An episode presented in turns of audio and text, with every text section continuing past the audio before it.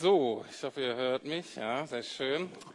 Ähm, das ist übrigens echt, ist jetzt keine äh, Gegenstandslektion oder so. Ähm, das brauche ich nicht zwangsläufig zur Predigt-Illustration. Ähm, ich hatte ein Mail gekriegt die Woche, äh, der eine schrieb, ja, der Pastorenberuf ist ja auch ein bisschen gefährlich. Und, ähm, und das stimmt auch in dem Sinne, dass ich nämlich im zweiten Gottesdienst letzte Woche, weil das thematisch passte, betete ich dafür, ähm, dass Gott dabei ist, äh, mich segnet, mich gebraucht. Und zwar hatte ich ein Tennisspiel am Sonntagnachmittag und habe das ganz bewusst unter Gottes Schutz und Leitung und Führung gestellt. Und dabei ist mir tatsächlich zum ersten Mal die Achillessehne gerissen. Was natürlich interessant ist, gerade nach äh, diesem Gebet im Gottesdienst, was mir zweierlei zeigt. Erstmal bin ich davon überzeugt, dass es kein Zufall einfach nur war. Ähm, zweitens zeigt es mir, dass ähm, wir alle und ich eben auch ähm, vielleicht im Besonderen auch angegriffen werde ähm, und unter Beschuss bin und von daher ich mich über jedes Gebet von euch freue. Ähm, und zwar über jeden Lebensbereich, eben sogar auch die sprichwörtliche Achillessehne. Ähm, drittens allerdings bin ich auch fest von davon überzeugt, dass Gott gut ist, dass Gott letztlich die Macht hat und dass er etwas Gutes damit bewirken will. Ich habe schon so ein paar Andeutungen. Ganz genau weiß ich noch nicht, was er damit vorhat. Ähm, aber auch dafür könnt ihr beten, dass das in den nächsten Wochen sehr, sehr deutlich wird. Soweit als Einleitung zu meinem Outfit. Ähm, wir es geht in unserer Predigtreihe zurzeit darum, was Gott dieser Gemeinde ins Stammbuch geschrieben hat. Es geht letztlich um unsere DNA, um unsere Vision und die möchte ich bis hierher mal zusammenfassen. Ähm, wir müssten da eine, genau die nächste Folie. Und zwar, unsere Vision ist also das, worum es in dieser Gemeinde letztlich immer geht. Also die Frage, warum machen wir das eigentlich, wozu machen wir das, ist zweierlei. Der wichtigste Punkt ist, dass wir Gott ehren wollen, dass wir zu diesen Menschen gehören, dass es uns das Allerwichtigste ist, dass Gott sich an dem freut, was wir tun, dass er der Mittelpunkt unseres Lebens ist, dass wir ihn ehren wollen mit all dem, was wir tun und lassen. Und dabei ist wichtig, ähm, dass wir ähm, eben das biblische Gottesbild von Vater, Sohn, Heiliger Geist, dass wir das in der ganzen Fülle ausloten, theologisch ausloten, aber auch praktisch ausleben wollen. Das ist etwas, was uns als Gemeinde ganz, ganz wichtig ist. Der nächste Punkt ist eben das, wir sind geliebt, wir sind gerettet. Letztlich geht es darum, dass wir davon überzeugt sind, dass eine Begegnung mit Jesus nicht nur unser Leben, sondern jedes menschliche Leben positiv verändert. Und deswegen geht es darum, dass wir Menschen helfen wollen, Gott kennenzulernen und diejenigen, die ihn kennen, noch besser kennenzulernen. Das ist unsere Vision, diese beiden Punkte. Darum geht es letztlich immer. Dann hat, die, äh, hat Gott über die letzten Jahrzehnte ähm, ganz spezifische Berufungen auch in diese Gemeinde hineingesprochen die werde ich wie folgt kurz abkürzen. Das eine ist ein Gründergeist gegeben, das heißt, wir gründen Gemeinden und wir werden auch weiter weit, äh, Gemeinden gründen. Dann ist das, ähm, wir sind eben stehen für gemeinsam für Berlin. Wir haben ein Reich Gottes Gedanke, der größer ist als nur, dass wir hier uns als Lukasgemeinde gut geht, sondern wir wollen auch andere Organisationen, Institutionen, Gemeinden segnen, die das gleiche Ziel verfolgen. Und Klaus wird nächste Woche über das predigen, was da als Großfamilie steht. Manchmal nennen wir das auch Generationentransfer, also dieses wahnwitzige Unternehmen, wirklich ähm, zusammen zu sein in all der Unterschiedlichkeit von, wie ich immer sage, von der Wiege bis zur Bahre, ähm, also von Geburt bis Sterben, verheiratete Familien, verheiratete mit Kindern, ohne Kinder, Singles, Deutsche und Nicht-Deutsche. Das ist das, was wir leben wollen. Das sind praktisch so die großen Themen, die wir verfolgen, die uns am Herz liegen. Und heute geht es, also das ist die Frage auf das Was. Ne, die erste Vision ist warum, wozu. Dann das zweite ist was, was machen wir ähm, genau. Und jetzt heute und ähm, in zwei Wochen geht es um die Frage wie. Wie versuchen wir unsere Berufung zu leben? Wie denken wir, dass wir diese Vision erreichen wollen. Also ist die Frage nach unserer Strategie. Und ich weiß, dass manche von euch jetzt ein bisschen die Krise kriegen. Weil manche von euch, ihr mögt das Wort Strategie nicht. Strategie, das hört sich irgendwie technisch an, das hört sich so nach Aktion an, nach Anstrengung, nach Leistung, das hört sich nach Benchmark an, die man erfüllen muss. Und wenn man die nicht erfüllt, muss man zum Chef ins Büro und sich irgendwie rechtfertigen. Das ist nicht beziehungsorientiert, ähm, da ist nicht so ähm, die Gegenwart so wichtig. Ich muss euch diejenigen, die ihr so denkt, ich weiß, es gibt auch andere, die sagen, endlich mal Butter bei die Fisch, mal hier nicht nur rumgelaber, sondern wie im Job mal ein bisschen Strategie und Ziele. Ich glaube, wir sind so zwei Drittel, ein Drittel hier in dieser Truppe, ein Drittel ganz begeistert. Ähm, der Punkt ist die, auch Gott hat eine Strategie. Und Gottes Strategie ist eben sowohl, sowohl beziehungsorientiert als auch ziel- und ergebnisorientiert. Eine ganz spannende Frage ist ja, wie sich das Christentum überhaupt ausbreiten konnte. Vor 2000 Jahren, da ist eine bunt zusammengewürfelte Truppe von Nobodies, die eine Botschaft haben, die überhaupt kein Denkschema passte. Ich erinnere mich immer gerne an diesen Film Quo Vadis, wo da irgendein römischer Soldat war, da wurden ein paar Christen abgeführt äh, und er sagt, Mensch, das ist hier irgendwie wieder so eine Sekte, was ist denn das denn für eine Truppe? Und der andere Soldat sagte, du, ich habe auch keine Ahnung, die glauben an irgendeinen jüdischen Zimmermann, der gekreuzigt wurde in Jerusalem. Und der Römer guckt und sagt, was, wen interessiert das? Das ist völlig irrelevant. Was, was ist das für eine Botschaft? Warum stirbt man dafür? Also völlig, ähm, ja, völlig von einer anderen Welt irgendwie. Und nach und nach hat diese Botschaft, diese komischen Leute haben erst den Mittelmeerraum und dann die ganze Welt erobern. Und die Frage ist, wie war das möglich? Das sagt ihr natürlich, einerseits geht es um die Botschaft an sich, die Botschaft der Liebe und das ist der Kern und es stimmt auch. Natürlich ist das was, was sehr attraktiv ist. Dann manche von euch sagen, na, es kommt wegen des Heiligen Geistes, das ist einfach eine Kraftquelle da drin, da ist Dynamit drin, deswegen hat sich das ausweitet. Auch das stimmt natürlich total. Aber es steckt auch eine gewisse Strategie dahinter und ich möchte das heute mal die Jesus-Methode nennen. Und man kann das in der Kirchengeschichte sehen, wenn diese Methode zumindest ansatzweise berücksichtigt und gelebt wird, dann wächst Gemeinde. Das Ausmaß bestimmt immer Gott. Okay? Ob Gott Erweckung schenkt oder nicht, warum es gerade in dem Kontinent mehr abgeht, an dem anderen, da bleibt auch immer ein bisschen Geheimnis Gottes, was wir nicht ergründen können. Aber wenn man uns mal wirklich runterbricht, dann ist das so, Epochen, Gruppen, Länder, Kirchen, die diese Methode berücksichtigen, dann merkt man, dass die Gemeinde wächst und dass sie gesund wächst. Wenn das nicht berücksichtigt wird, dann geht die Gemeinde ein, sie schrumpft oder sie wächst aufgrund anderer Prinzipien und sie wächst ungesund. Die ist zwar groß, aber die ist dann hohl, die ist krank. Und deswegen ist es wichtig, auch für uns als Lukas-Gemeinde, dass wir uns diese Methode neu angucken. Die ist nicht ganz neu, aber dass wir sie ernster nehmen, als wir sie bisher genommen haben. Und übrigens ist diese Methode auch ein zentraler Gedanke hinter der Personalplanung, über die ihr heute abstimmt. Weil all die Personen, um die es da geht, sind Menschen, die genau das auf dem Herz haben, das schon leben und sich danach sehen, dass das noch viel konsequenter und im großen, größeren Ausmaß gelebt wird. Okay, die Jesus-Methode, wir schauen sie uns an.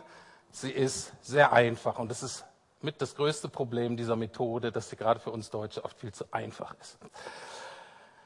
Im Markus-Evangelium, also ein Bericht über Jesus von Markus, dem Kumpel von Petrus, der ähm, schreibt im dritten Kapitel folgendes, Verse 13 und 14. Jesus stieg auf einen Berg und rief die zu sich, die er bei sich haben wollte. Sie traten zu ihm und er bestimmte zwölf, die er Apostel nannte. Sie sollten ständig bei ihm sein und er wollte sie aussenden, damit sie, Punkt, Punkt, Punkt, da stand dann Lehren und Dämonenaustragung und noch alle anderen möglichen Dinge. Das gucken wir uns nicht im Detail an. Da steckt schon alles drin. Ihr werdet jetzt sehen, ah ja gut, worum es geht hier, das ist Jüngerschaft und das kennen wir ja schon. Das Problem ist, dass in den letzten 10, 15 Jahren das Wort Jüngerschaft relativ bedeutungslos geworden ist, weil es keine Zielrichtung mehr hat. Jüngerschaft kann irgendwie alles Mögliche bedeuten. Ein Jünger, eine Gemeinde, die Jüngerschaft lebt, sind irgendwie Leute, die es ziemlich ernst meinen mit Jesus, die irgendwie engagiert sind in einer Gemeinde. Aber das ist nicht der Punkt.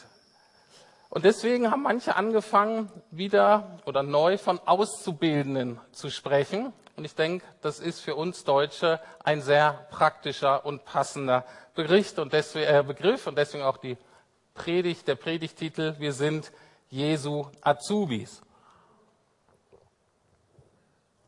Beim Azubi ist klar, dass er eine bestimmte Tätigkeit lernt. Und zwar, dass er sie so gut lernt, dass er irgendwann sie selber machen kann, stellvertretend für den, der ihm das beigebracht hat. Und hoffentlich, wenn er noch Erfahrungen und weiter kriegt, dass er wieder andere anlernen kann in dieser Tätigkeit, in dieser Berufung. Und genau das gilt auch für uns in dieser Gemeinde in allen Bereichen. Schauen wir uns das im Detail an. Erster Punkt ist, Jesus rief Leute zu sich, er bestimmte zwölf. Ein wichtiger Punkt, der auch nicht so ganz in unsere Kultur passt, weil das so ein bisschen undemokratisch äh, aussieht, nicht so ganz ähm, grassrootsmäßig. Ähm,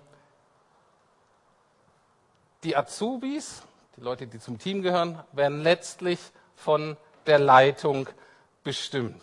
Jesus wählte sich Leute aus. Wenn du jetzt guckst, was waren die Qualifikationen, wirklich schwierig, weil das waren, die größte Qualifikation dieser Leute war, die waren stinknormal. Okay? Und das ist eine kurze Botschaft an euch, alle, die ihr so hart arbeitet, was Besonderes zu sein, vergesst es versucht mal wieder normal zu sein. Versucht mal wieder Durchschnitt zu sein. Versucht mal wieder zu sein, ah, ich bin eigentlich nicht viel besser und schlechter als die anderen. Dann bist du genau die richtige Frau und der richtige Mann für Jesus. Weil das war deren Hauptqualifikation. Die waren erstmal damals völlig normal. Aber Jesus wählte sie aus. Der zweite Punkt ist, wozu wählte er sie aus? Und das ist wichtig, dass wir zwei Punkte gleichermaßen betonen. Das eine ist, er wählte sie aus, weil er sie bei sich haben wollte. Da steht, sie sollten ständig bei ihm sein. Das ganz Wichtige ist, bevor wir als Christen in irgendeine Aufgabe, in irgendeinen Dienst, in irgendeinen Job, in irgendeine Verantwortung berufen werden, werden wir erst in eine Beziehung gerufen. Und zwar in erst, natürlich zuallererst eine Beziehung zu Jesus, aber dann, normalerweise, idealerweise, auch in eine Beziehung zu der Person, die da leitet. Also dieses Ausbildungsprinzip ist immer eingebettet in eine Beziehung. Und nicht nur, und das ist herausfordernd, gerade weil wir oft nicht so viel Zeit haben, nicht nur in eine zweckbestimmte Beziehung, sondern einfach auch so in eine Beziehung. Man hat richtig das Gefühl, dass Jesus auch einfach Lust und Spaß hatte, Zeit mit diesen Jungs zu verbringen. Das ist praktisch das eine. Aber gleichzeitig, und das ist genauso wichtig, waren sie bei ihm für eine Zeit. Wo, warum oder beziehungsweise wozu? Weil er sie aussenden wollte. Damit sie heißt, die hatten ein Ziel. Das Ziel dieser Ausbildung war, dass Jesus ihnen eine Mission gegeben hat, einen Auftrag gegeben hat, die sie dann außerhalb dieser Truppe auch leben sollten. Das heißt, es ist eine gewisse Erwartung verbunden mit dieser Ausbildung. Und es geht eben nicht einfach nur darum, gemeinsam abzuhängen, wie das die jungen Leute einfach gerne machen. Einfach mal abhängen und dann nochmal abhängen und dann wieder abhängen und nichts passiert.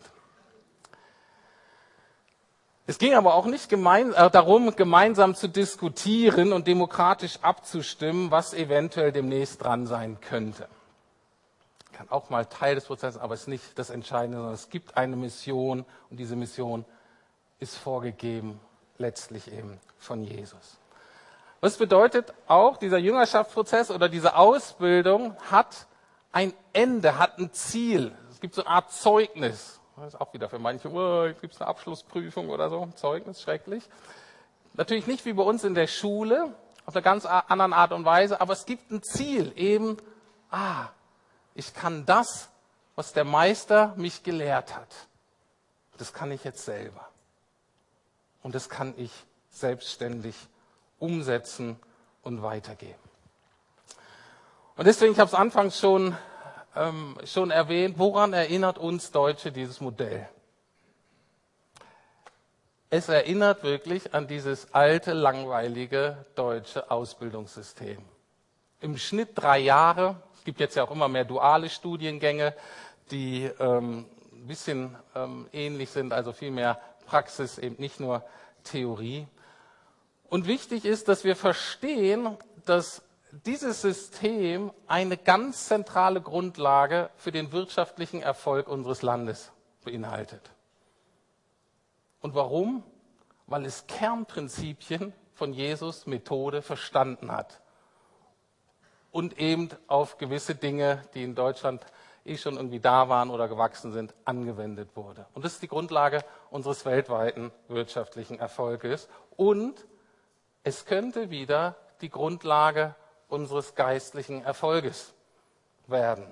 Es könnte der Weg sein, durch den Kirche und Gemeinde auch in Deutschland wieder, ich sag mal, erfolgreicher, relevanter wird. Das heißt, wieder mehr Salz und Licht wird.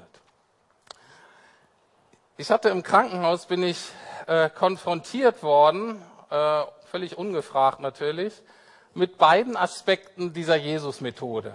Einerseits zu merken, ich bin auf einer Mission und die Mission ist größer als die Heilung meines Fußes, ist größer als nur ich selbst, aber auch konfrontiert mit der Qualität deutscher Wirtschaft. Das will ich kurz erklären. Ich habe mein Zimmer geteilt mit einem sehr, sehr netten, interessanten Mann. Der, der war übrigens französischer, atheistischer Jude. Allein das war schon eine sehr interessante äh, Grundlage. Wir haben immer Mischung gesprochen aus Französisch, Englisch und Deutsch ähm, äh, und hatte durch sein Judentum auch ähm, sofort Bezug zu, äh, zu Gott und solchen Fragen. Das war sehr spannend. Aber er war ein sehr freundlicher Mann und er kam, als ich da reingehumpelt kam, er lag im Bett, hat er gleich Anteil genommen und gesagt, oh Mensch, was ist denn bei dir passiert? Und ich habe ihn nur so angeguckt, ähm, entschuldigen Sie, ähm, im Vergleich zu Ihnen scheint es mir wirklich gut zu gehen. Der Mann war nämlich völlig zerschunden. Der lag halbnackt da auf dem Bett.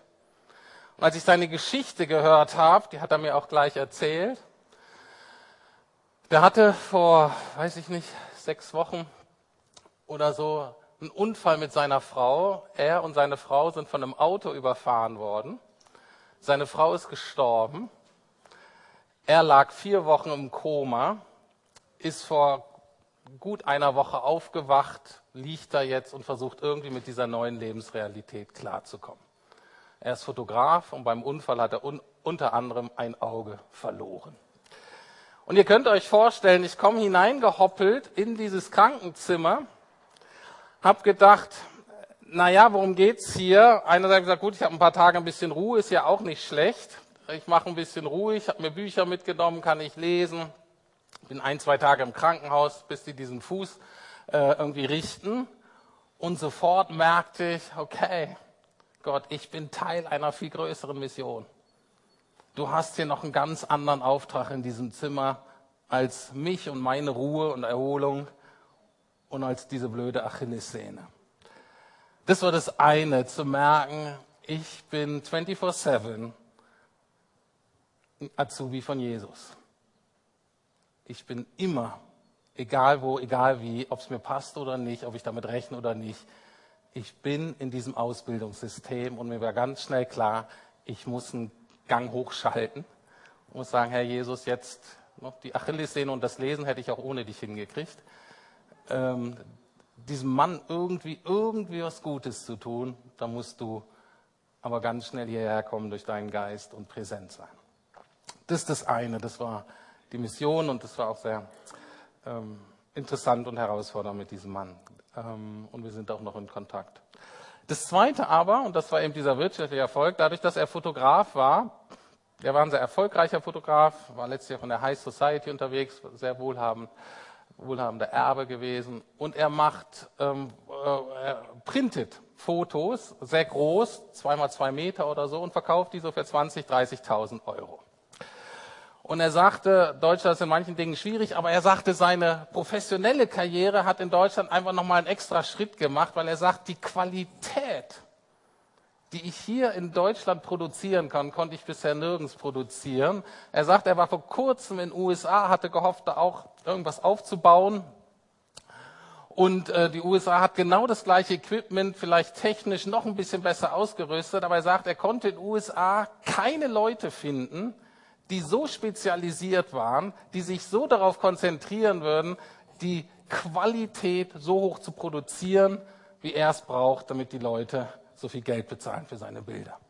Und auch da wieder konfrontiert mit dem, okay, das, so bin ich zwar nicht, bin wirklich kein Ingenieur, bin wirklich kein Tüftler, aber das ist Teil dieses deutschen Systems, einfach eine Qualität. Und ich so sagte, ach Herr, hätten doch unsere Kirchen solch eine Qualität. Und ich glaube, wir kommen nur dahin, ansatzweise, wenn wir die Jesus-Methode wirklich wieder ernst nehmen. Aber die Jesus-Methode, die ist herausfordernd, weil sie eben sowohl sach- bzw. aufgaben- und zielorientiert ist, als auch beziehungsorientiert. Und wir sind hier Hälfte, Hälfte. Das heißt, wir haben manche unter uns, die sagen, gib mir eine Aufgabe, das muss gemacht werden, Job muss erledigt werden. Und dieses ganze Gemeinschaft miteinander, jemanden anleiten und so weiter, total die Herausforderung. Ich denke, tendenziell ist für die Älteren das ein bisschen schwieriger, aber auch Jüngere je nach Persönlichkeit. Bei den Jüngeren oder mehr den Beziehungsorientierten, hatte ich vorhin schon angedeutet, da ist dieser Missionsaspekt, diese Erwartung, dass am Ende was rauskommt, total herausfordernd. Ne? Die finden das total unangenehm, dass am Ende irgendwie wir vielleicht Leuten dienen sollen, irgendwas tun sollen außerhalb dieser netten Gruppe. Wir bleiben lieber kuschelig beieinander und singen noch mal mehr eine Runde gefühlvoller Lobpreissongs. Es ist maximal die Hälfte der Jesus-Methode. Das heißt, es ist herausfordernd für uns alle. Für uns Deutsche ist es herausfordernd, dass es eben sehr einfach ist. Ich selber ja auch. Ne? Ich habe fast die Hälfte meines Lebens in akademischen Bildungseinrichtungen verbracht. Wozu?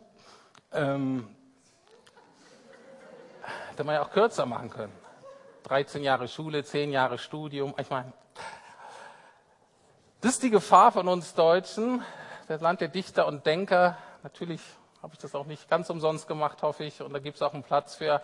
Aber dieser praktische, ganz konkrete Anteil dieser Methode, der ist eben auch total wichtig. Und eine Katastrophe, eine deutsche Katastrophe war, dass gut 100 Jahre nach der Reformation, die Martin Luther in unserem Land angestoßen hat, dem es so am Herzen lag, dass Familien verändert waren, dass Kinder Bildung bekommen, dass das ganz praktisch Auswirkungen auf der Gesellschaft hatte, dass seine theologischen Nachfolger 100 Jahre sich völlig verloren haben in einer akademisch-theoretischen Rechtgläubigkeit, die kaum mehr Relevanz hatte mit dem Leben im Alltag. Und das ist unsere Gefahr. Und ich glaube, das sieht man auch heutzutage. Es gibt ja viele Berufsgruppen jetzt, die keine Auszubildenden mehr finden. Warum? Weil das erstmal total anstrengend ist, weil du musst früh aufstehen. Ne, du hast, äh, da gibt gewisse Vorgaben, die musst du einfach ähm, du musst erfüllen, du hast nicht viel gesellschaftliche Anerkennung, da ist nicht viel Prestige mit verbunden. Und das Schöne beim Studium ist, du bist letztlich deine eigene Autorität. Natürlich kann das auch sehr anstrengend und ätzend sein, wenn du es mal wieder vergeigst, aber letztlich ist der Gedanke zumindest nett, dass du letztlich selber bestimmen kannst, in welchem Tempo und du was bis wann machst. Und das Azubi-System ist eben genau anders du bist nicht deine eigene letzte Autorität. Die letzte Autorität ist entweder der Meister oder eben die Person, die in dem System die Werte, die Ethik, die Vorgaben der Firma oder was auch immer das ist, vertritt und repräsentiert. Und genauso ist es auch mit der Jesus-Methode. Wir alle, mich inklusive, wir alle sind nicht letztlich völlig selbstbestimmt, sondern wir haben immer etwas über uns, was es sagt, das ist es, worauf es ankommt. Und das fällt auch gerade uns Berlinern total schwer, sich unterzuordnen. Und das ist auch ein Kernwert, eine Kernhaltung dieses Ausbildungssystems und dieser Jesus-Methode. Und wenn wir wirklich Jüngerschaft leben wollen in dieser Gemeinde, dann müssen wir alle wieder umdenken. Und nicht zwar, ich meine wirklich alle. Jede Generation, jede Verantwortungsebene, jeder Bereich der Gemeinde.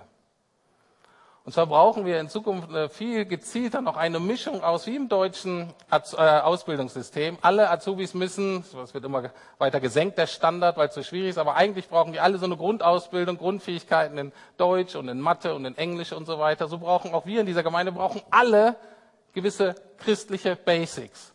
Von Bibelwissen, von Gotteserkenntnis, ähm, Gebet und so weiter. Aber dann brauchen wir, je nachdem in welchem Bereich wir arbeiten, ganz spezielle Skills, die wir trainieren müssen und denen wir besser werden wollen. Und das ist natürlich was völlig anderes, wenn du der, an der Technik bist oder unten im Kinderprogramm oder eine Kleingruppenleitung hast. Die speziellen Skills, die du brauchst, die sind natürlich völlig unterschiedlich. Und deswegen brauchen wir beides. Wir brauchen einen guten allgemeinen Level, aber wir brauchen auch eine Spezialisierung in dem, wozu Gott uns dann persönlich berufen hat. Und ich bin davon überzeugt, als Jesus sagte, geht hin und mache zu Jüngern, lasst sie taufen und so weiter, dann hatte er genau das im Sinn. Und wenn ich jetzt die Lukasgemeinde angucke, dann würde ich sagen, dass der Kinderbereich äh, und Jugendbereich, den ja Klaus Schröder lange verantwortet hat, dass das der einzige Bereich ist, der das ansatzweise lebt. Und das ist übrigens auch eine Grundüberlegung dahinter, dass diejenigen, die das schon gelebt haben, dass er das jetzt ausweiten soll natürlich mit Hilfe von anderen, in die Gesamtgemeinde. Und bei Fiete ist es ähnlich. Noch etwas Interessantes haben wir als Lukas-Gemeinde. Wir haben dieses Prinzip der Multiplikation, dieses sich selbst vervielfältigen, weil das ist am Ende die Idee eines Jüngers, ist immer jemand, eines Auszubildenden, der denn das selber weitergeben kann, der praktisch in sich sich vervielfältigen kann. Das haben wir als Gemeinde schon gemacht beim Thema Gemeindegründung. Wir haben jetzt schon mehrere Gemeinden gegründet. Das Sondere bei uns ist nur, dass wir mit einem schwierigeren Level angefangen haben. Wir sind eigentlich ein paar Ebenen übersprungen. So ein bisschen so, dass wir das Abitur gemacht haben vor der mittleren Reife. Kann man machen, ist aber herausfordernd. Und zwar im Grunde kann man nur gesund Gemeinden gründen, wenn dieses Prinzip der Reproduktion und der Vervielfältigung auf unteren Ebenen gelebt wird im persönlichen Bereich, in jedem Arbeitsbereich und bei den Kleingruppen ist es auch ganz wesentlich. So, das ist ein Schwerpunkt der nächsten, ich würde mal sagen, drei bis fünf Jahre ist für ein gesundes Wachstum, also praktisch ein Fundament einzuziehen unter dem Gebäude, was schon steht. Ne? Architektonisch nicht so ganz einfach, aber bei Gott sind Dinge möglich, äh, die sonst eben nicht möglich sind. Aber das ist praktisch unser Auftrag und darum wird es gehen. Aber wie gesagt, die Jesus-Methode, die ist sowohl theoretisch als auch praktisch, sie ist sowohl ziel- und ergebnisorientiert als auch beziehungsorientiert. Und wir gucken uns schnell ein paar Verse an, um zu sehen, dass das genau das bei den ersten Christen gelebt wurde. Also dass Paulus, ne, der entscheidende Theologe und Pioniermissionar und Stratege der ersten Christenheit, hat wie selbstverständlich dieses System, diese Methode übernommen und weitergegeben. Und das lesen wir im zweiten Timotheusbrief. 2. Timotheus 2, Verse 1 bis 3. Ich schreibe an Timotheus. Timotheus war sein Mitarbeiter, ein guter Freund, ist auch jemand, der durch ihn zum Glauben gekommen ist. Deswegen nennt er ihn meinen lieben Sohn. Und er sagt Folgendes. Timotheus, mein lieber Sohn, werde stark durch die Gnade, die Gott dir in Christus Jesus schenkt. Was du von mir gehört hast, das sollst du auch weitergeben an Menschen, die vertrauenswürdig und fähig sind, andere zu lehren. Sei bereit, als ein treuer Kämpfer für Christus Jesus zu leiden. Und der erste Punkt ist, und das ist ganz, ganz wichtig, er ist zuerst einmal Sohn. Und am Anfang steht Gnade. Und nur in Gnade, nur in einer bedingungslosen Liebe und Annahme, wo wir uns selber und anderen nichts mehr beweisen müssen, auch in der Mitarbeit in der Lukasgemeinde nicht, nur dann werden wir stark. Nur dann haben wir Kraft. Weil wir sonst die Hälfte unserer Energie dafür verschwenden, uns irgendwie liebenswert oder wichtig oder sonst was zu machen. Diese Energie können wir uns sparen, wenn wir in Gnade leben und haben sie dann ganz für den Job, den Gott uns gibt. Also, Grundlage ist Sohnschaft, Kindschaft, bedingungslose Annahme und Liebe. Und dann kommt die Jesus-Methode. Vers 2 steht, ne, was du von mir gehört hast, das sollst du auch weitergeben an Menschen, die vertrauenswürdig und fähig sind, andere zu lehren. Okay, da sind vier Generationen jetzt angesprochen. Das Paulus, der gibt es weiter an Timotheus. Timotheus soll es wieder an andere Leute weitergeben, die vertrauenswürdig sind. Das heißt, die sagen, okay, das, was du mir da zu bieten hast, ähm, was du da weitergibst, das will ich, das begehre ich, das halte ich für wahr, das ist von Gott, das möchte ich gerne weitergeben. Und die sind fähig, das weiterzugeben, wieder an andere Leute. Vier Generationen und die vierte machen es eben so weiter. Und das war die Methode, in die sich nach und nach langsam das Evangelium ausgebreitet hat. Und das gilt und sollte gelten unserer Gemeinde in jedem Bereich, in jedem. Wie sieht das ganz konkret aus? Kann man so aufzeigen. Ähm, ne? Die Leitung macht erstmal, der Azubi schaut zu und dann quatscht man drüber. Im zweiten Schritt macht es die Leitung und der Azubi oder die Azubi ähm, hilft mit und dann quatscht man wieder drüber. Dann in der nächsten Schritt macht der Azubi selber und die Leitung hilft dabei und dann quatscht man wieder drüber. Irgendwann ist die Azubi so gut, dass sie es selber machen kann und die Leitung nur noch zuschauen muss, ein bisschen Feedback geben muss und dann ist es durch. Und dann kann irgendwie der oder die Azubi macht selber eigenverantwortlich, holt sich Azubis Azubi dazu und dann geht's wieder so weiter. Und dieser Prozess dauert circa drei Jahre. Bei Jesus hat er drei Jahre gedauert, in der deutschen Wirtschaft dauert er ungefähr drei Jahre und das ist genau die Zeit, die wir uns als Lukasgemeinde auch nehmen sollten. Je nach Arbeits- und Verantwortungsbereich. In manchen Bereichen wird es ein bisschen schneller gehen, auch je nach Vorerfahrung ist ja auch so, ähm, dass das manchmal den, äh, in, in der Ausbildung, dass das die Zeit verkürzt. Aber viel billiger, viel kürzer kriegen wir es nicht. Und manche Aufgaben dauern sogar noch ein bisschen länger. Aber, und das ist mir auch wichtig, es ist, wie ich so gern sage, Nachfolge dieser Art der Ausbildung ist nicht nur ein Wellnesswochenende, sondern auch das gehört dazu, Vers 3, sei bereit, als treuer Kämpfer für Christus Jesus zu leiden. Wenn wir jetzt denken, wir optimieren uns und machen alles richtig und dann flutscht unser Leben, dann sind wir sowas von schief gewickelt. Wir bleiben Teil eines kosmischen Kampfes und wir sind in dem Sinne weiter im Krieg. Und deswegen sind wir geschützt. Wir haben den besten Meister überhaupt. Er gibt uns eine Strategie. Wir haben Berufung, wir haben Sinn. Aber wir wissen, wir werden auf unterschiedliche Art und Weise mit Leiden, mit Herausforderungen, mit Ablehnung und so weiter konfrontiert werden. Auch das gehört dazu. Und wenn du das nicht willst, dann melde dich lieber nicht. Dann sei Azubi von irgendjemand anders, vielleicht von dir selbst, mach deine Ich-AG. Aber bei Jesus wirst du irgendwann so verwirrt werden, weil du denkst, oh, jetzt mache ich alles falsch. Nein, Leiden gehört mit dazu. Ich bin fertig. Die Team kann schon mal nach vorne kommen. Meine Abschlussfrage ist letztlich, und darum geht es auch natürlich ein bisschen in dieser ähm, Predigtreihe, bist du dabei? Bist du dabei bei der Vision, die Gott der Lukasgemeinde, ich würde sagen, aufgetragen hat?